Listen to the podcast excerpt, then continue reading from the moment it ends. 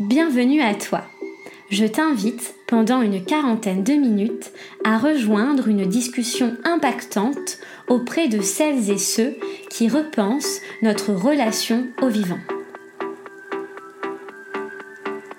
Je suis Manon Sala et je chemine depuis longtemps pour comprendre le lien systémique entre le bien-être individuel et l'élan du collectif.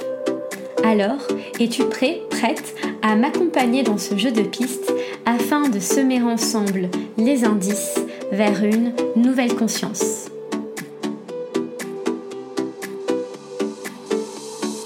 Aujourd'hui, je reçois Thomas Friand au micro de Nouvelle Conscience. Alors qu'il est encore étudiant, Thomas Friand crée le think tank Open Diplomacy avec pour ferme intention de restaurer le dialogue entre les jeunes générations et les plus grandes dirigeantes et dirigeants de ce monde. Il crée alors les délégations de jeunesse en parallèle des G7 et des G20 et élabore des propositions directement transmises aux chefs d'État. Les thématiques liées au dérèglement du système Terre et à l'érosion de la biodiversité sont centrales dans l'engagement de Thomas. Au sein d'Open Diplomacy, il réintroduit la protection de la nature au cœur des négociations diplomatiques. Les jeunes délégués et Thomas osent formuler des propositions ambitieuses pour prendre en compte les limites planétaires et les limites de la croissance infinie dans un monde aux ressources finies. Je suis heureuse de vous partager cette discussion dans les coulisses de la fabrique du pouvoir et dans laquelle Thomas se livre avec honnêteté intellectuelle et un espoir réaliste. Je vous souhaite une très bonne écoute.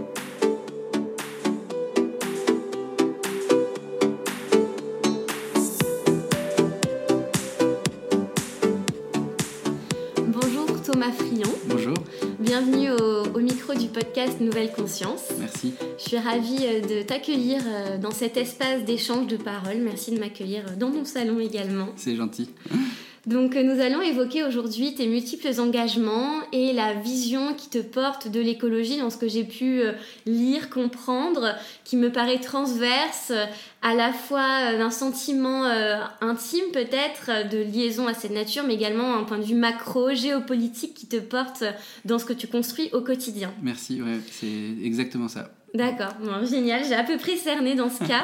ce que je vais te proposer pour commencer, c'est de te présenter avec le cœur et en conscience. C'est la façon dont je propose d'introduire l'échange à mes invités. Waouh, euh, c'est une super première question, merci beaucoup. Euh, pour me présenter, bon, alors en conscience et avec le cœur, du coup, je vais pas parler de ce que je fais en tant que en tant que, pro euh, qui s'engage sur ces sujets-là. Je vais peut-être dire d'où je viens, tout simplement, quelles sont mes, mes racines, parce qu'elles comptent beaucoup pour moi. Euh, je suis né en Moselle, euh, à Metz, euh, dans un petit village qui en fait était rattaché à la ville parce que voilà après la, la Seconde Guerre mondiale euh, la, réorganisation du territoire s'était faite comme ça. Mais il se trouve que du coup j'étais dans une grande ville et à la fois à la lisière de la forêt et d'un ruisseau. Donc j'ai grandi euh, un peu les pieds dans l'eau à regarder les grenouilles etc etc tout en ayant la chance de faire de bonnes études et, de, et de me former et de me destiner à, des, à une carrière assez intéressante qui m'a permis au fil de l'eau euh, de faire de ma passion mon métier et, ça c'est très important. Et il se trouve que ma passion s'est cristallisée euh, disons euh, pendant mon master quand je me suis euh, engagé bénévolement en créant l'Institut Open Diplomatie que je dirige aujourd'hui euh, dans la perspective de créer pendant la présence française du G20, donc une grande, une grande instance internationale, euh, celle qui rassemble les principaux chefs d'État et de gouvernement des principales économies de la planète, de créer au moment de la présidence française du G20 un espace d'interaction, de dialogue entre les chefs d'État et de gouvernement et des représentants des générations futures. Il se trouve qu'à ce moment-là, on est en 2011, donc c'est assez précurseur. On n'a pas encore connu euh, les, coups de gueule de Greta Thunberg, etc. Et c'est un format qui s'est installé euh, de façon assez naturelle parce que la voix des jeunes euh, était attendue et, et, a été écoutée. Ça n'a fait que se cristalliser dans la durée. Il se trouve que pour moi, c'était devenu un projet paraprofessionnel à partir de ce moment-là, mais restait un engagement associatif extrêmement fort. Et puis en fait, après 9 ans de bénévolat, au moment où la France allait représider le G7 cette fois-ci, je m'apprêtais à tourner la page puisque j'allais avoir plus de 30 ans et donc je ne, pouvais plus ensuite continuer. J'ai décidé de, en fait, de développer Open Diplomacy et d'en faire un, moyen qui permette à toutes les générations de dialoguer entre elles de, du temps long, de, de ce, qui, ce que j'appelle les conditions d'une paix durable pour les générations futures, d'y réfléchir ensemble et, donc de créer d'autres projets en plus de ce G20 et de ce G7 des jeunes euh, à l'échelle mondiale qui permettent à euh, certaines personnes de, voilà, de faire, euh, faire valoir l'intérêt des générations futures dans l'espace public. D'accord, merci beaucoup Thomas. Thomas, tu as eu un, un parcours d'économiste spécialisé dans la régulation financière, également de conseiller géopolitique. comment est venu pour toi cet engagement, cet attrait, cette sensibilité pour la protection de la nature? En fait, euh, euh, je pense qu'il y a eu d'abord un phénomène qui nous dépasse tous et qui est plutôt euh, bénéfique, même s'il est tardif, c'est que de façon générale, la connaissance, ou plutôt la conscience citoyenne des enjeux écologiques s'est vraiment affirmée là sur les 15 dernières années. Et il se trouve que moi, j'ai commencé à m'y intéresser de façon très sérieuse au moment où euh, il y a eu le sommet de Copenhague, mhm. euh, c'est-à-dire le premier grand échec d'une COP en 2009, je crois. Et à ce moment-là, j'étais étudiant et euh, j'organisais une simulation de négociation d'une COP. Et j'avais organisé tout ça avec des jeunes de toute l'Europe en proposant à Jean Jouzel de venir. Et je suis rentré dans le vif de ces questions-là par, par l'international parce que c'était mon, mon centre d'intérêt. Il se trouve que ça correspond aussi à une époque euh, de crise, de crises euh, multiples qui s'enchaînaient les unes avec les autres, la crise financière, etc., etc. Et c'est comme ça qu'est venue l'idée pour moi de créer le, ce G20 euh, des jeunes, puisque le G20 c'est d'abord et avant tout une instance de, de, régulation financière. Donc là, on est avant mes études et avant que je devienne mmh. en effet régulateur financier dans une banque centrale. Et l'idée d'avoir la voix des jeunes représentée dans euh, le cockpit de la gouvernance mondiale où on gère les crises, c'était pour moi important parce que le but du jeu, c'était que les chefs d'État et de gouvernement pensent à au moins la perception des jeunes, si ce n'est les recommandations des générations futures, pour aiguillonner leur agenda et prendre des décisions euh, dans l'urgence qui intègrent le temps long, ce qui n'est pas évident de, on va dire, de recoudre le court terme et le long terme. Euh, j'ai fait ça en étant étudiant et quand je suis, euh, comme ma spécialité dans mes études c'était l'économie et la finance, bah, j'ai poursuivi dans l'une de ces verticales qui était la gestion des crises financières en devenant régulateur financier comme tu l'as comme tu l'as souligné. Mais, euh, mais assez vite en fait quand on quand on rentre dans l'univers de la finance, on se rend compte que les on va dire les acteurs économiques qui sont par nature obligés de penser le temps long c'est les assurances et les banques parce qu'elles font des investissements euh, qui, pour, pour, certaines, euh, pour certains, pardon, euh, s'engagent sur des décennies. Et puis, ils sont censés faire des scénarios, des prédictions qui leur permettent de gérer les risques des investissements qu'ils engagent. et ça, pas forcément, on parle pas forcément d'investir dans une grande compagnie pétrolière qui deviendra un jour un, un, un rebut parce qu'on ne voudra plus utiliser le pétrole, mais on peut parler de n'importe quel type d'entreprise ou de d'investissement d'un achat immobilier qui pourrait devenir euh, un actif pourri parce que euh, bah, il serait plus compatible avec les limites planétaires ou simplement il serait plus euh, adapté aux, nouvelles conditions climatiques. Ou alors un modèle économique qui serait vraiment fondé sur la biodiversité en disposant d'une grande diversité d'essences de plantes par exemple. Mm-hmm. on peut penser à des tas de marques évidemment, et qui ne pourrait plus faire son métier parce que ces essences de plantes disparaîtraient les unes après les autres. Donc en fait, dans la régulation financière, c'est un peu l'avant-garde de la, de la protection de la nature. Et c'est comme ça que moi j'ai commencé à m'y intéresser de près. Et en fait, au fur et à mesure, ça s'est cristallisé euh, en moi, dans mon engagement associatif. Et quand euh, j'ai quitté la Banque de France, j'ai en effet fait du conseil en politique internationale, en communication internationale pendant euh, trois ans. Et à la fin de ce cycle, c'est à ce moment-là que je me suis occupé à nouveau une dernière fois de co-présider le, G7 des jeunes en 2019 pendant la présidence française du, G7 de Biarritz. Et on était quatre co-présidents pour animer chacun un groupe de travail euh, international, tous reliés à la question des inégalités. Mhm. Et moi, je m'occupais de, de l'intersection entre les inégalités et les dérèglements climatiques. Mhm. Donc, comment est-ce que euh, la crise environnementale, au sens plus large, allait euh, amplifier certaines inégalités et comment prendre cela en compte pour pouvoir faire une transition juste? Et en fait, c'est à ce moment-là que j'ai décidé de laisser tout de côté et de me concentrer à temps plein sur euh, l'Institut Open Diplomatie que j'avais créé quand j'avais 22 ans, que je gérais bénévolement depuis 9 ans, mais qui allait devenir mon métier. Ça fait donc 3 ans que j'ai développé hmm. ce, ce, think tank. D'accord. Tu dis que les jeunes ont été écoutés, donc euh, les jeunes qui se sont regroupés dans ces... donc Y20, donc Young 20, voilà, c'est ça la traduction, ou Y Young 8 par exemple à Deauville. Donc euh, ce que vous faites également, c'est que vous donnez des rapports euh, au président de la République, donc comme vous l'avez fait auprès de Nicolas Sarkozy et de Emmanuel Macron, avec 116 euh, propositions pour un futur équitable. Donc quel a été l'impact en fait de ces propositions et également cette écoute dont tu parlais tout à l'heure? Ouais, c'est une question qui est essentielle parce qu'en fait tout ça, tout ça est frustrant, voire énervant si, si ça marche pas. Donc l'impact est essentiel.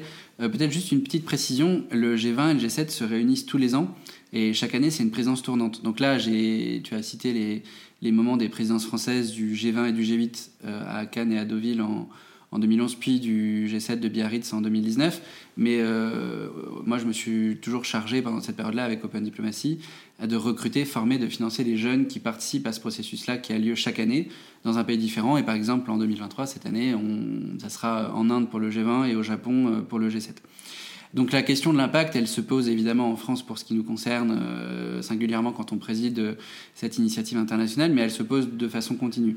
Ce que j'ai observé d'abord, c'est qu'entre le moment où le projet a été initié et où j'ai lancé en 2011, euh, et aujourd'hui, il y euh, on est passé d'un exercice périlleux pour les politiques et très innovant, euh, où le président de la République qui présidait G20 et G8 en 2011 a dû bah voilà, imposer l'idée que c'était utile d'avoir ce qu'on appelle des groupes d'engagement autour de la présidence du G20 et du G8 je dis des groupes d'engagement parce qu'il y a le nôtre pour les jeunes, mais il y a aussi, euh, il y en a un qui s'appelle le W20 comme Women 20 pour euh, les mouvements euh, féministes, il y en a un qui s'appelle le Business 20 pour les, associations patronales, il y en a un qui s'appelle le Labor 20 pour les, les syndicats. Donc c'est vraiment l'ensemble de la société civile qui fait un, une chambre de, d'écho, de, dialogue avec cette instance-là. Euh, il se trouve que nous, on a fait partie des trois premiers groupes d'engagement, mais, mais cette dynamique s'est largement élargie et la question de l'impact se pose pour tout le monde. Euh, et, donc au début, c'était pas une évidence, c'était vraiment euh, de l'entrepreneuriat politique. Il fallait créer sa place et on n'avait aucun budget, c'était vraiment la débrouille, etc. Euh, et après avoir euh, pris le temps d'acquérir toute la crédibilité politique nécessaire pour être au niveau euh, des chefs d'État et de gouvernement les plus puissants de la planète, ce qu'on a vu, c'est une forme d'appropriation de ces projets, pas d'appropriation au sens expropriation, mais, mais au sens où c'est devenu une figure imposée du G20 et du G7, et on ne verrait pas aujourd'hui un G20 ou un G7 qui ne se réunirait pas sans ces groupes d'engagement-là. C'est un must-have, et les jeunes en particulier sont... maintenant, c'est un peu d'ailleurs devenu euh, sujet de moquerie dans certaines instances internationales, le fameux blablabla de, mm. Greta Thunberg, c'est euh, c'est on veut toujours des jeunes à l'affiche, euh, mais parfois c'est cosmétique. Mm. Et là, ce qui est intéressant, c'est que il n'y a rien de cosmétique. C'est vraiment des échanges de substances, mm-hmm. puisqu'à la fin du processus où les jeunes de, de la planète entière ont finalisé leur, leur rapport commun euh, donc les Français comme euh, les autres, leurs homologues étrangers, euh, leur rapport commun et leurs recommandations, c'est généralement le chef d'État ou de gouvernement du pays qui préside le groupe qui réceptionne les recommandations lui-même, mhm. après plusieurs échanges avec les différents ministres du pays en question. Et il y a également un autre aspect qui est le fait que les Sherpas des autres chefs d'État et de gouvernement du groupe se réunissent aussi en même temps que le y7 ou le Y20. Ce qu'on appelle les Sherpas, ce sont vraiment les. Euh, c'est le bras droit diplomatique d'un chef d'État de mmh, gouvernement. C'est vraiment son représentant personnel dans des négociations internationales, mmh. ce qu'on appelle le conseil diplomatique. Et, donc, c'est, ce sont l'ensemble des Sherpas qui réceptionnent les recommandations. Donc là, c'est le moment de vérité, c'est le moment où on sait si nos recommandations font mouche ou pas. Mhm. Mhm. Et alors là, euh, la réponse, elle est fluctuante d'une année sur l'autre, parce que selon que euh, la présidence du groupe a un agenda qui est ambitieux, je pense par exemple à la présidence italienne du G20 en 2021, elle avait pour objectif de préparer en tandem avec la présidence britannique du G7, la fameuse COP26 de Glasgow. Mhm. Il y avait une grosse ambition des, des deux présidences italiennes et britanniques pour euh, l'agenda climat, pour faire en sorte qu'à Glasgow, on puisse euh, euh, prendre une trajectoire de sortie du charbon pour les émergents. Donc il y avait une, une vraie congruence entre l'agenda de la présidence et l'agenda des jeunes qui est autonome et qui devait venir nourrir ça. Mhm. Et donc il y a eu vraiment, euh, on va dire qu'on a poussé dans le sens du vent et le vent nous a porté et, et il y a eu voilà, tout un tas d'idées très concrètes qui, qui, qui sont, euh, qui sont remontées. Je pourrais donner quelques exemples. Et puis après, il y a des, il y a des présidences où... Euh, les choses sont verrouillées, sachant que le G20 et le G7, c'est des organisations qui sont très particulières, qui fonctionnent uniquement par consensus. Mhm. Donc ça veut dire que s'il y a un ou deux pays qui euh, ne veulent pas parler d'un sujet, mhm. eh ben, le sujet n'est pas discuté. Par exemple, euh, en 2019, quand le Japon présidait le G20, euh, Donald Trump était encore président des États-Unis, le Japon voulait absolument qu'on parle d'environnement, de climat, d'énergie, etc. Et mhm. évidemment surtout de climat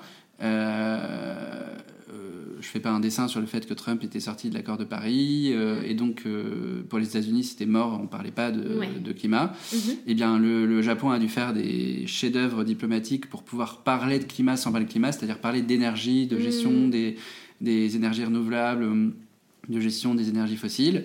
Euh, et ça, ça a permis de mettre l'environnement à l'agenda. Mais typiquement, nous, on avait beau dire ce qu'on voulait sur, de façon forte sur les questions environnementales à partir du moment où les chefs d'État et de gouvernement ont fait une croix sur euh, ce sujet à l'agenda, ben on reste un peu les gardiens du temple, mais en face, euh, l'impact euh, final de nos propositions, il est marginal. Mhm. Marginal à l'échelle du groupe, mais ça ne veut pas dire marginal dans les pays. Mhm. Parce que quand nous, on rentre dans, à la maison, si j'ose dire, enfin plutôt nous, je dis la, délégation française, parce que moi j'ai passé l'âge de faire ça, je m'occupe juste de les, de les chaperonner, de les former. Euh, les jeunes Français qui, ont cette expérience, ils ont aussi la charge de pousser euh, les officiels français à s'emparer de leurs propositions. Mhm. Et donc là, c'est pareil, rendez-vous dans tous les cabinets ministériels qui sont en charge, euh, les administrations centrales qui sont en charge pour pouvoir véhiculer les, propositions.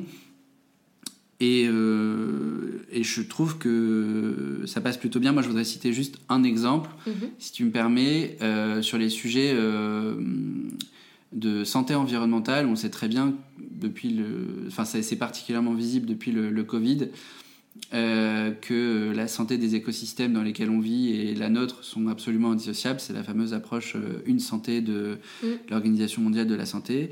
Et, euh, et on a été, comment dire ça, très tôt à souligner l'importance de développer des politiques de santé publique et de santé environnementale qui sont ambitieuses et qui tiennent compte de la santé des écosystèmes. Mm-hmm. Et on voit que euh, à force d'insister et de, si dire, d'amplifier euh, les messages que portait déjà euh, l'OMS, eh bien, on a réussi un peu à sortir du placard cette, cette idée, avec d'autres, hein, évidemment. Je ne veux pas qu'on s'attribue ce succès-là en tant que tel, mais, mais on va dire qu'on a contribué à faire de cette approche One Health de l'OMS un, sujet qui soit un petit peu plus mainstream et qui mérite l'attention des chefs d'État et de gouvernement du G20 et du G7 parce que, euh, comme d'autres, on a poussé pour que ça soit inscrit et que ça soit un objet de travail à part entière euh, mhm. en format euh, G20 ou G7. D'accord. Ce que j'entends, on a un peu un, discours à deux vitesses, puisqu'on a aussi la, la, la masse, les jeunes d'associations, d'OLG qui se mobilisent et qui pensent que euh, les chefs d'État, euh, les membres du gouvernement n'agissent pas suffisamment vite dans euh, cet enjeu-là, autour de cet enjeu, et ne le comprennent pas et ont toujours un peu le même, les mêmes paradigmes de pensée. Mais d'après ce que j'entends aussi de ton point de vue, avec notamment ces euh, organisations de jeunesse, il y a quand même un, espace d'écoute avec des choses qui sont mises en place. Donc comment tu expliques un peu cette dissension entre toi, ton ressenti au sein de ces instances de prise de décision, et puis après d'un autre côté, euh, euh, un peu la grassroots, vraiment la base, la, la, société qui se sent pas comprise, pas écoutée trouve que ça va pas assez loin. En fait, je pense que la réalité que tu décris, elle est, elle est, elle est pas double, elle est, elle est unique, c'est-à-dire qu'il y a bien un effet, des décideurs qui vont pas assez vite et c'est la réalité. Moi, je n'ai pas dit qu'ils allaient euh, au bon rythme, mais je veux dire, euh, scientifiquement, il est parfaitement établi qu'on n'est pas sur la bonne trajectoire. Euh, si on prend que l'indicateur carbone, on sait qu'on devrait aller nettement plus vite. Pareil sur la biodiversité, l'effondrement de la biodiversité fait que s'accélérer et on, on, vient à peine de voter après deux ans et demi de, de retardement de la COP 15 euh, un cadre mondial pour, euh, pour pouvoir euh, travailler sur ça. Donc à aucun moment je, j'affirmerais qu'on est au bon niveau, sur les questions écologiques au sens strict, mhm. au bon niveau de, d'ambition et de vitesse ce que j'observe euh, là où, je me, là où nous nous trouvons, mhm. c'est que on est à la fois en lien euh, avec des organisations de société civile telles que tu les as appelées, c'est-à-dire un peu plus grassroots, etc. Parce que justement, j'attends de la part des, jeunes à qui on offre la chance, euh, après un processus de sélection très ouvert, de pouvoir participer à, à cette dynamique-là, de rester en contact avec ces organisations de société civile. on on, garde, on, a bien ça en tête, et d'ailleurs, il n'y a pas que les organisations de société civile, hein, c'est pas un délire d'ONG, euh, ces sujets, c'est vraiment euh, mm. des constats scientifiques extrêmement établis qui sont remis en cause maintenant euh, de plus en plus rarement par les, par les, mm. par les officiels, en tout cas en format, en, dans les, parmi les autorités françaises, je pense Enfin, j'ai pas entendu de climato-sceptiques s'exprimer depuis euh, suffisamment longtemps pour que je sois un peu plus optimiste qu'avant. Mhm. Euh, mais donc on est, à, on est à la frontière, on est un peu euh, dans une forme de connexion avec à la fois ces mouvements d'alerte sous d'autres formes et les autorités. Et nous, on considère que notre rôle, c'est de comment dire ça, de faire la connexion entre les deux. Et je le dirais peut-être de façon un petit peu différente de constamment transformer cette, ce sentiment d'urgence mhm. en une forme de pression politique qui est exercée de façon discrète mais intelligente, euh, c'est-à-dire qui ne crée pas un effet de rebuffade parce qu'on sait très bien que les activistes peuvent créer cet effet-là et c'est pas du tout pour leur jeter la pierre, c'est juste que c'est comme ça que les mm. gens réagissent. Euh, euh, créer cette pression en étant exigeant sur le fond, en formulant des recommandations qui sont pointues, qui, demandent une forme d'ambition. Je vais prendre un exemple très concret, euh, tout récent, très frais. Euh, le Y20 qui s'est tenu en Indonésie, euh, sous présidence indonésienne du, du G20 en août, avait formulé comme recommandation que 50% des aires terrestres et des aires maritimes soient des aires protégées euh, dans la perspective des négociations de la COP 15 qui s'est tenue à Montréal euh, au mois de décembre, euh, dans laquelle on savait que l'accord le plus ambitieux qui pourrait exister, ça serait 30% d'air protégé mm. en terre et mer, si j'ose dire. Mm-hmm. Et, et, donc le fait qu'on réaffirme l'importance de cette zone d'air protégée, d'une surface qui soit à la fois maritime et terrestre, mais que ça soit bien séparé parce que c'est pas les mêmes enjeux, c'est pas les mêmes moyens, c'est pas les mêmes politiques publiques et que ça soit bien, 30, ça soit bien un, chiffre ambitieux des deux côtés. Mhm. Nous, on avait affiché 50 parce qu'on savait que ça serait pas 50. Et ben, ça a atterri à 30-30. Alors, c'est pas, euh, évidemment, il y a des milliers d'organisations et c'est très bien comme ça qui se sont mobilisées, dont des activistes. Mais nous, on a, euh, voilà, un message sur lequel on a été euh, dans les couloirs. auprès des ministères et des ambassadeurs constamment actifs, c'est sur ça et, avec une force qui est qu'on n'est pas, euh, nous on n'a pas la force du nombre de likes euh, sur un réseau social euh, mm. pour aller, attirer l'attention des politiques. On a la force de pouvoir pousser la porte du bureau d'un dirigeant et de lui mm. dire discrètement ce que, la même chose que ce que les jeunes attendent et d'avoir une conversation à huis clos, mais apaisée et exigeante mm, avec eux. Ça ne veut pas dire qu'on est tout le temps entendu, mais ça veut dire que notre forme de, de mobilisation, d'activation des pouvoirs publics, elle passe par un autre canal. Et à titre personnel, euh, j'ai toujours trouvé que c'était plus efficace. Je dirais pas que l'activisme euh, militant, extérieur, visible, parfois choquant est inutile. Euh, loin s'en faut parce qu'il attire l'attention aussi de certaines personnes qui sont peut-être moins sensibles à ces questions-là. Mais in fine, je sais qu'à un moment donné, le sujet devient technocratique. Mm. Euh, il devient assez pointu, assez, euh, assez, assez complexe hein, sur le plan technique du droit, des sciences, etc. Et j'ai l'impression que les jeunes euh, sont plus pris au sérieux quand ils montrent qu'ils connaissent la technicité des sujets mhm. et qui viennent pas, euh, qui viennent à la table des, chefs à plumes, comme j'aime bien les appeler, euh, en leur parlant de façon aussi précise que mhm. des enjeux. ils sont, j'ai l'impression qu'ils sont plus pris au sérieux que quand il y a une manifestation, etc. les deux sont complémentaires. J'ai jamais opposé ces deux formes d'engagement pour l'écologie. Mais euh, nous, notre style, ça a été un style discret mais efficace, qui est le style de la diplomatie au fond. Hein. Oui. Donc euh, vous faites en fait une forme de lobbying positif, allant vraiment dans le sens euh, de la prise en compte des nécessités d'aller contre les limites planétaires. Exactement, et alors je dirais pas on, parce qu'en fait il faut rendre à César ce qui appartient à César, c'est-à-dire que le, le, le, travail de l'Institut, euh, Open Diplomacy. Pour ce qui concerne les, jeunes en particulier, euh, le, reste est peut-être un petit peu différent, mais c'est de recruter, de donner les moyens intellectuels et financiers euh, à en gros 8 à 9 jeunes chaque année d'être dans cette fonction de, de challenger des officiels à l'échelle française et internationale pour leur rappeler ce que sont les points d'attention principaux des générations futures.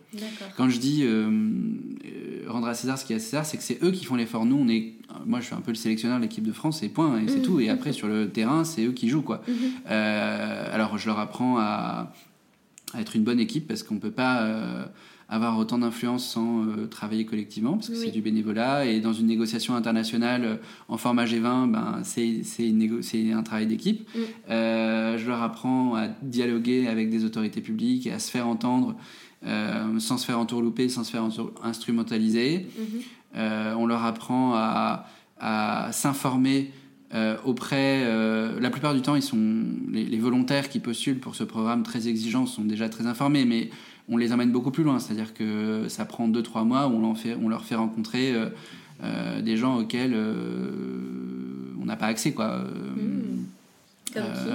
je sais pas, moi j'aime dans le programme de formation qu'on leur a fait faire l'an dernier, on avait tout un sujet sur comment est-ce que la guerre en Ukraine était en train de, de créer des, ruptures dans la stratégie de, décarbonation de, de l'Union européenne, de neutralité carbone pardon, de l'Union européenne, parce que ça dérègle tous les prix de l'énergie, etc., etc. Avec, on le sait, euh, au cœur du système euh, économique européen, l'Allemagne, euh, qui avait des dépendances au gaz russe qui étaient extrêmement fortes. Et une stratégie énergétique qui est très divergente de celle de la France, par exemple. Et donc, comme c'est un sujet extrêmement complexe qui fait appel à la fois aux enjeux de sécurité, intérieur, extérieur et au système énergétique euh, allemand, et ben on a fait venir euh, l'ancien conseiller diplomatique euh, chargé de la sécurité nationale et de la construction européenne d'Helmut Kohl. Mmh. Ben, ce monsieur, il a 80 ans, il a été en charge de la réunification allemande, mmh. de la politique étrangère de l'Allemagne pendant 10 ans. il a été ambassadeur d'Allemagne à l'OTAN et en Espagne. Il reste un des conseillers allemands les plus influents possibles. Il a été aussi à la tête d'une très très grande filiale de, de Veolia et de, des affaires internationales de Veolia, donc il connaît extrêmement bien les sujets environnementaux. Oui. On la lui fait pas.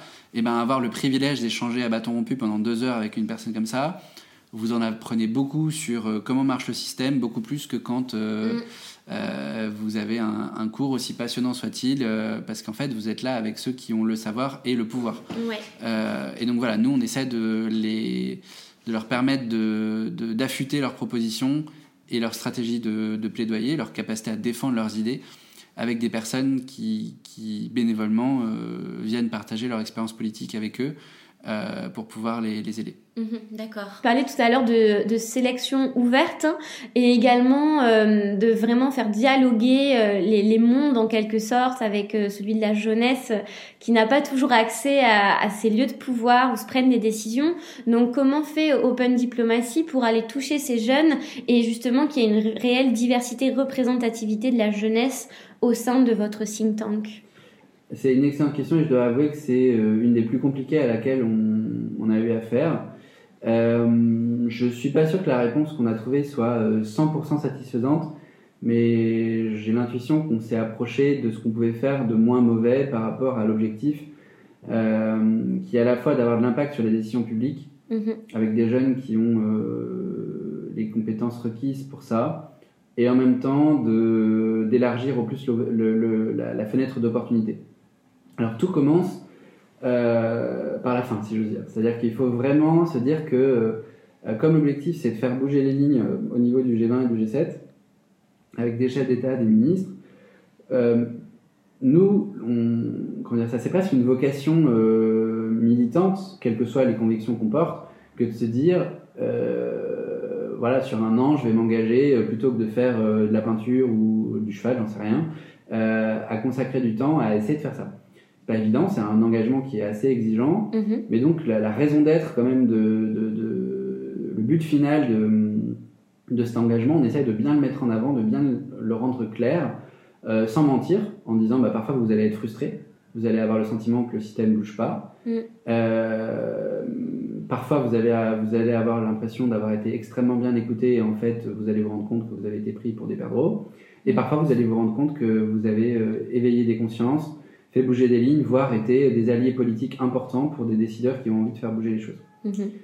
Et donc on les prépare à, ce, à cet univers qui est euh, assez chaotique et qui dépend d'ailleurs pas que de nos gouvernants à nous, hein. c'est le contexte international qui aussi change la donne euh, constamment. C'est assez chaotique, mais on va dire le, le but de cet engagement il est, très noble.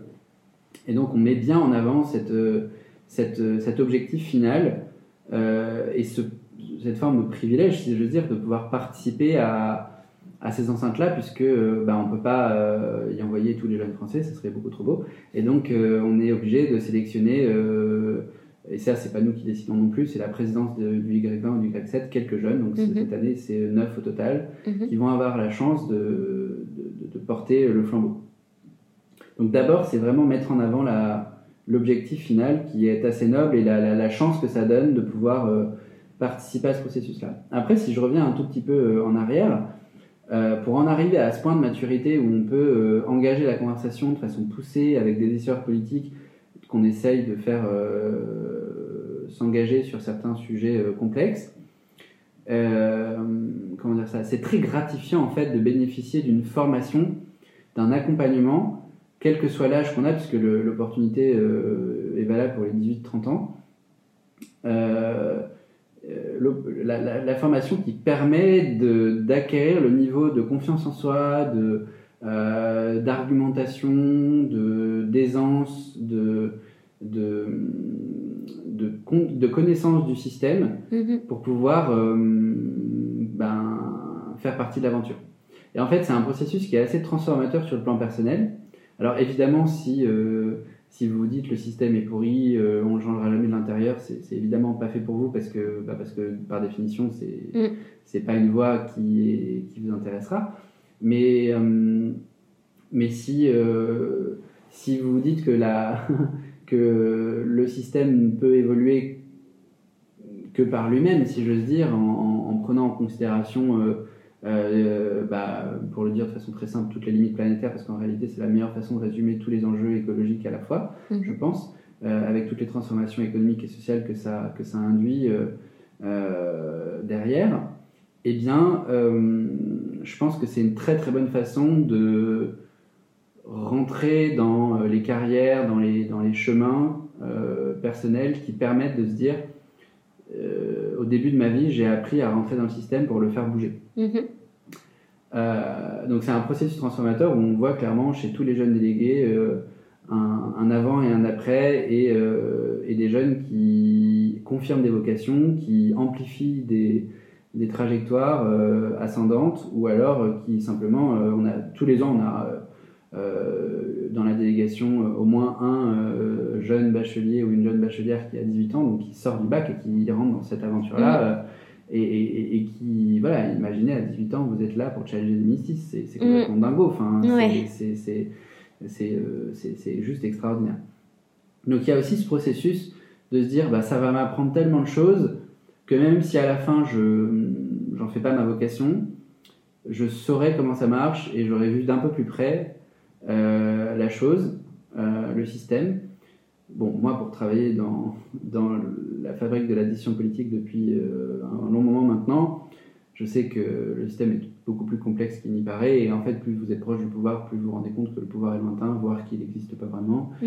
Euh, et donc, euh, bon, ça, c'est toute une réflexion sur le pouvoir qu'on n'aura peut-être pas le temps de développer, mais, mais au moins, ça donne une, euh, des con- les contours de comment la décision politique est prise euh, à, à des personnes qui ont envie de participer à la vie de la cité. Et au fond, on en revient à une idée assez simple qui est vraiment euh, au cœur de tout ce que fait Open Diplomacy, hein, en- même au-delà de ce, de ce programme-là de, de jeunes délégués, c'est qu'une citoyenneté euh, heureuse est forcément une citoyenneté active face au dérèglement du oui. monde.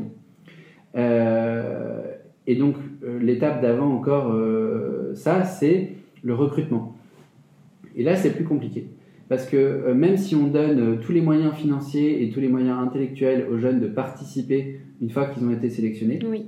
eh ben, le forum de recrutement, euh, ça suppose de venir à Paris pendant deux jours pour qu'on puisse examiner tous les candidats de la même manière, de façon équitable. Ben, ça a des coûts. Mm. Et parfois, certaines personnes nous disent ben, Moi, j'aimerais participer, mais euh, ben, j'ai pas les moyens de me payer un aller-retour à Paris un week-end euh, pour participer à un processus de recrutement. Oui. Euh, et là, on a un blocage. En réalité, c'est que euh, bah nous, on peut pas accorder, on peut pas rendre ça, euh, payer des billets de train à autant de Oui. jeunes qui voudraient euh, participer à la sélection Mhm. et payer des nuitées d'hôtel ou de, de- de- même d'auberge de jeunesse à, à toutes ces personnes-là. On n'a pas les moyens financiers de le faire. Et là, c'est un peu le problème parce que comme l'objectif, c'est d'avoir le recrutement qui soit totalement ouvert, c'est-à-dire qu'il n'y a pas de présélection, Mhm. On cherche pas des profils types. Euh, tous les ans, on a des gens qui sont euh, complètement out of the box et qui nous ont juste impressionnés par leur capacité à, à avoir de l'impact dans un groupe, à faire passer leurs idées, à défendre leurs arguments. Euh, voilà, nous, on- là, cette année, on a même décidé de plus faire d'entretien individuel. Mm.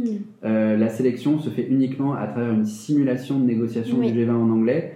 Euh, donc tout le monde est à égalité, que vous soyez polytechnicien ou bachelier. Mm. Euh, en fait, on s'en fout. Vous avez un pays qui vous est attribué de façon complètement aléatoire, euh, dans laquelle vous avez des lignes rouges et des objectifs de négociation, et euh, démerdez-vous, et tout le monde est, fait le même exercice. Oui. Et c'est un exercice qui est collectif, c'est-à-dire qu'on va évaluer euh, les candidats dans leur capacité à interagir avec d'autres personnes pour pouvoir défendre des idées qui ne sont pas les leurs, Oui, mais qui sont Euh, euh, la vie du pays. la vie du pays. Ouais. Donc en fait, on les met euh, complètement en dehors de leur Mm. zone de confort, Oui. quels que soient les profils, et donc ça met tout le monde à égalité. Euh, et, comme je le dis tout le temps aux candidats, nous on recrute pas euh, les meilleurs qui ont eu le, top, le top 9 des candidats qui ont eu les meilleures notes selon notre système de notation. Mhm. mais on va recruter, on va regarder le top 30 ou le top 20 et euh, on va faire une délégation paritaire qui est composée de jeunes qui ont de 18 à 30 ans et qui ont des compétences complémentaires et qui vont pouvoir s'apprendre des choses mutuellement. Mhm. Euh, le bachelier qui a 18 ans, qui, qui vit, euh, qui a presque une, qui a une demi-génération de moins que le jeune cadre dynamique ou le professionnel de 30 ans qui a une demi-génération de plus. Mhm. Donc, euh, et donc qui ont forcément des choses à, à s'apprendre euh, l'un l'autre. Donc on, on sélectionne une équipe. Euh, voilà, et il y a toujours une petite frustration, c'est quand j'ai des jeunes qui m'écrivent en me disant ben voilà, moi cette année euh, je fais euh, j'habite j'habite loin, je peux pas me déplacer, comment je peux faire? Ben on Mm. n'a pas de système pour Ouais. répondre à cette à cette situation. Ou alors des jeunes qui ont choisi cette année de partir en stage euh, à l'étranger et qui disent ou qui sont en, Erasmus. Bon, Erasmus ça concerne 1% des jeunes français donc c'est limité, mais qui se disent voilà, j'étudie à l'étranger, je peux pas venir pour le forum. euh, euh, c'est dommage, bah, dans ce cas, je leur dis euh, c'est ouvert jusqu'à 30 ans, donc euh, Oui, l'année prochaine, c'est pas grave. ouais. Mais Mhm. ce que je veux dire, c'est qu'il y a toujours un tout petit peu de frustration pour certaines personnes qui se sentent pas forcément incluses, Mhm. inclus, pardon. Et alors qu'on fait un, un effort de, de faire en sorte que on a 850 euh, contacts dans des associations, dans des masters, dans des, dans des établissements d'enseignement supérieur de recherche qui incluent aussi euh, euh, les formations les plus, euh, les plus, les plus courtes après le bac Mhm. pour qu'un maximum de jeunes en entendent parler. Voilà. On, on fait circuler le, Oui. l'appel à candidature, il n'y a pas de cooptation, c'est très méritocratique, il n'y a pas de Mhm. présélection, on met tous les candidats sur un pied d'égalité, euh, mais il y a la réalité sociologique qui nous précède, Oui. est que ben, tout le monde n'a pas forcément euh, la possibilité de venir euh, Mhm. passer, un, Oui. passer le format. Alors comment est-ce qu'on essaie de compenser ça pour euh, conclure? C'est qu'on se dit que hum, le forum de recrutement qui s'appelle le forum de délégué ne doit pas être que pour le recrutement, il doit être aussi l'occasion pour tous ceux qui ne seront pas sélectionnés d'apprendre des tas de Bien choses. sûr, oui. Et donc, on organise pendant le forum euh, des tas de conférences qui leur permettent eux aussi d'apprendre sur ces questions-là, en dépit du fait qu'ils ne seront pas euh, sélectionnés, donc formés et, Mhm. et une bourse pour pouvoir participer à cette aventure. Et l'exercice de recrutement en tant que tel, cette fameuse simulation de négociation du G20, elle est pensée pour leur donner un avant-goût de ce que sera le travail en format Ouais. G20 ou, Hmm, ou D'accord. G7. Donc on, voilà, on essaie de, de, de renverser la mécanique, mais j'avoue qu'il y a des barrières sociologiques qu'on ne peut pas lever. Et, Oui. et si j'ose dire, même si on avait une baguette magique d'un million d'euros, on ne pourrait pas lever toute cette barrière. Oui, c'est clair. Ouais, et puis même aussi le- l'envie de postuler, de, ne- de lever ces barrières aussi psychologiques, de se dire que j'ai accès à ça, j'ai le droit, je... Ça, c'est indépendant finalement Non, de en fait, tout, ça, on a- euh, tout enjeu financier. en effet, c'est un- c'est une barrière qui est importante parce que euh, parfois j'ai des échos de jeunes qui disent Mais est-ce que moi je suis fait pour ça?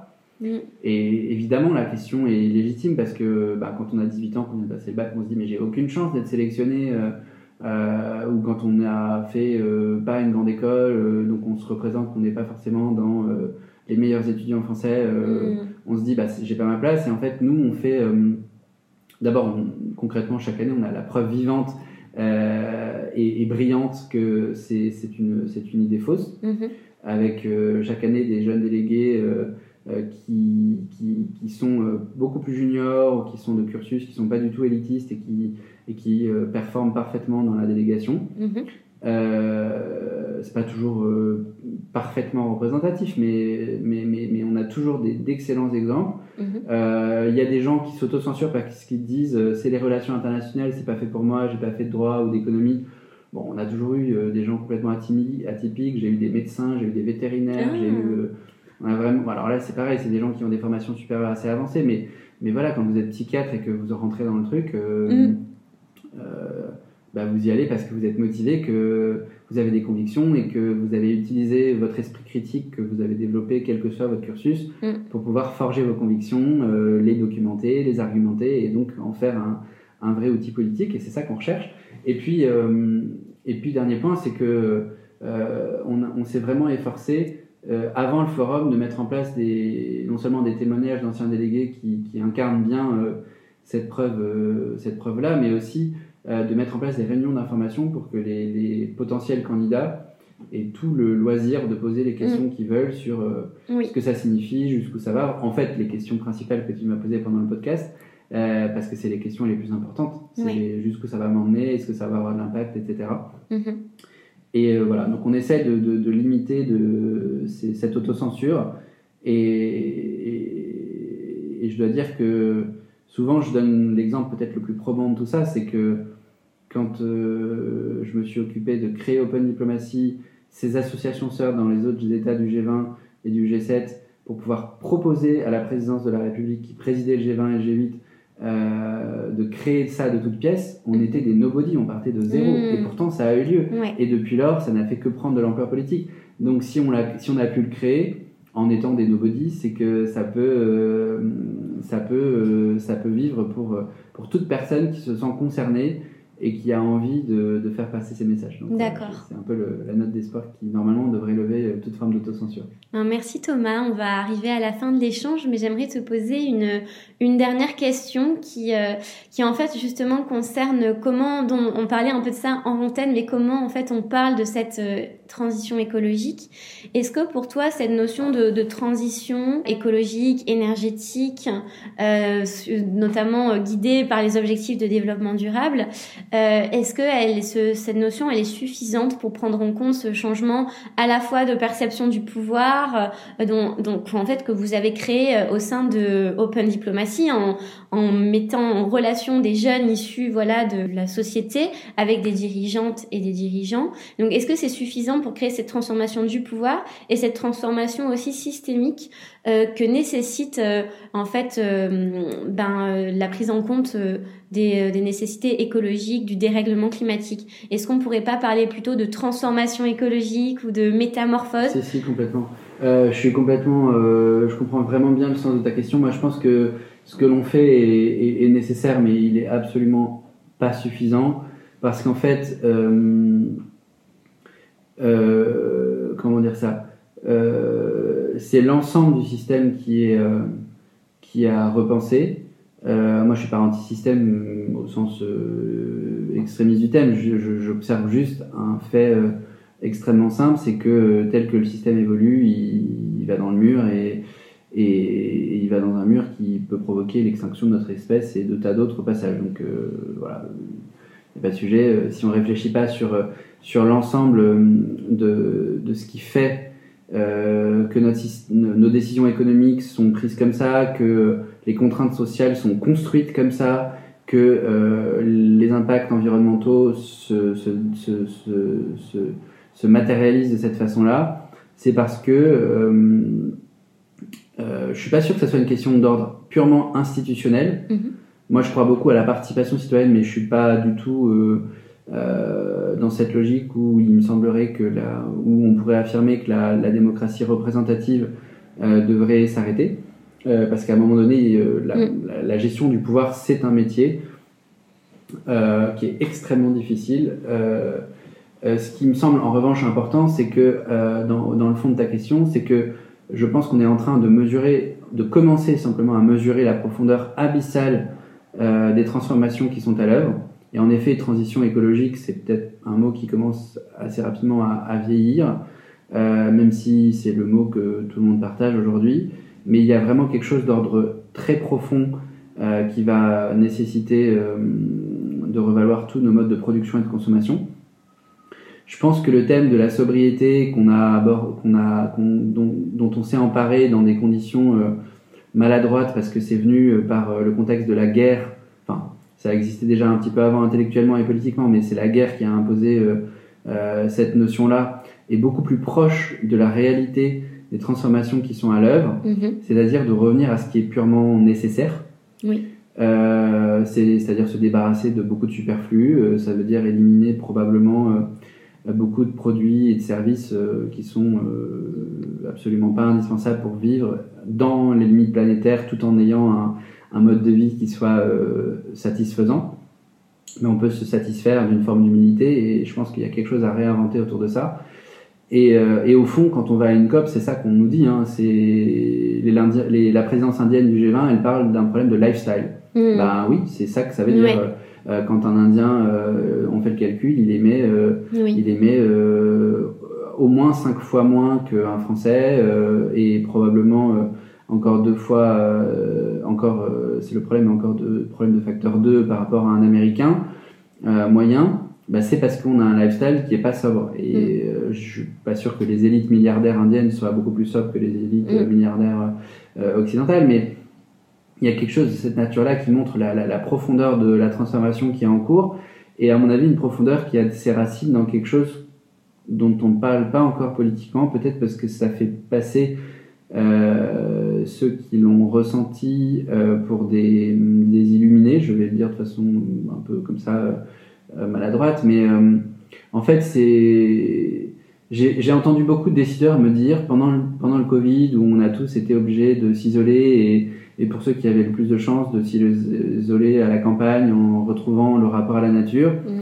ils se sont dit ah ouais j'ai perçu la, le changement que ça faisait de se reconnecter à la nature, de se reconnecter au vivant. Et là, ma prise de conscience euh, écologique s'est amplifiée. Alors évidemment, vous entendrez rarement un politicien vous dire ça, mais moi j'en ai déjà entendu un ou deux me dire ça euh, euh, en privé. Et, ça correspond exactement à mes convictions, c'est-à-dire de se dire le changement de système, il est d'autant plus dur qu'en fait la prise de décision politique ou économique, elle se fait par des processus et par des gens qui, par construction, et on ne peut pas leur reprocher, ne sont plus en contact avec euh, la nature. Et euh, je veux dire, moi, je vis dans Paris, euh, je ne suis pas au contact de la nature au quotidien, donc je me mets bien dans cette catégorie volontiers, même si j'ai grandi à la campagne, comme je le disais au tout début du podcast.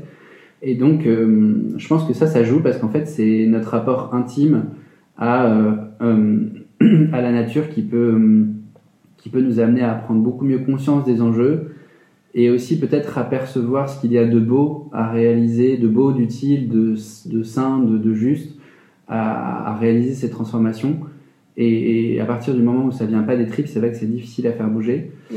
Voilà. Donc mon espoir, c'est que d'une manière ou d'une autre, euh, on arrête de passer uniquement par le cerveau et que petit à petit, on, on passe par les tripes. Euh, là, j'ai une petite remarque. J'entends beaucoup de gens qui disent, euh, qui disent il faut des nouveaux narratifs pour euh, Oui. penser le monde d'après, le rendre perceptible. Euh, J'entends même des amis me dire c'est super, on va créer des trucs dans le métaverse pour pouvoir percevoir ce que représenterait une écologie euh, efficace, etc. J'ai envie de leur dire à tous les gars juste euh, allez vous balader trois jours en forêt, euh, ce sera beaucoup plus efficace. Mm. Euh, vous passez une semaine à la campagne euh, en entendant le chant des oiseaux à 4 heures du matin et vous serez beaucoup plus satisfait qu'avec un casque de réalité virtuelle. Mm. Et, et je pense que dans cette volonté de, de pareil, de réenchanter notre rapport au- à l'écologie, à nouveau, on passe par des processus qui sont très cognitifs et qui sont pas, euh, qui sont pas émotionnels.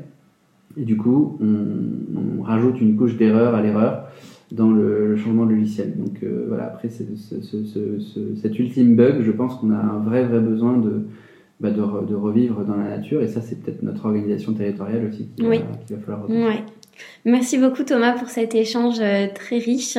Comment on peut vous retrouver? Comment on peut suivre euh, les événements euh, impulsés par Open Diplomacy? Euh, alors, bah, c'est très simple. Euh, tous nos événements euh, sont, sont gratuits et, et- et accessibles euh, via notre site internet, donc open-diplomatie, cy comme en anglais, point .eu. Mhm. Et en particulier, on organise depuis maintenant trois ans un, un gigantesque événement qui s'appelle les Rencontres du développement durable. On essaye de, sur le, le champ spécifique dans les affaires internationales des questions euh, euh, de, de développement durable, de traiter un maximum de sujets. C'est un événement qui est vraiment, vraiment passionnant, euh, qui a lieu tous les ans, euh, en gros, sur euh, la période septembre-décembre.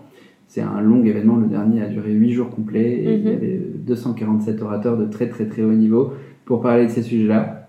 Et donc en particulier pour ceux qui s'intéressent singulièrement à, aux questions de, de développement durable, c'est les-rdd.fr et la prochaine édition sera donc en, à l'automne 2023. D'accord. Et le 3 et 4 février aura lieu également euh, le le recrutement, des, jeunes. des jeunes, euh, pour aller Ouais. au G20, au G7 et dans Mm. les formats onusiens, parce qu'on n'a pas parlé de ça, mais on Oui. les envoie aussi aux Nations Unies pour parler de... Là, c'est vraiment spécifiquement dédié au développement durable. C'est de l'avoir rementionné. Bah, Avec plaisir et puis euh, belle continuité, continuation à, à ce think tank. Merci beaucoup.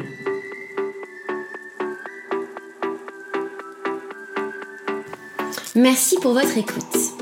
Si ce podcast vous a plu, la meilleure façon de le soutenir est de lui laisser 5 étoiles et un commentaire sur iTunes et sur Spotify. Vous pouvez aussi vous abonner au podcast sur la plateforme de diffusion de votre choix. Ça se fait en un clic, ça prend deux minutes et ça fait toute la différence pour moi. Aussi, si vous souhaitez suivre le podcast au quotidien, je vous invite à vous abonner à son compte Instagram, at nouvelle-conscience, ou à consulter régulièrement son site internet nouvelleconsciencepodcast.com. J'espère que cette discussion aura pu vous donner des idées et vous rapprocher d'une vision globale, systémique de l'écologie. Je vous souhaite de suivre vos rêves, d'avancer sur votre chemin et d'écouter un peu plus chaque jour cette petite voix qui vibre à l'intérieur de vous. Bonne journée et à très vite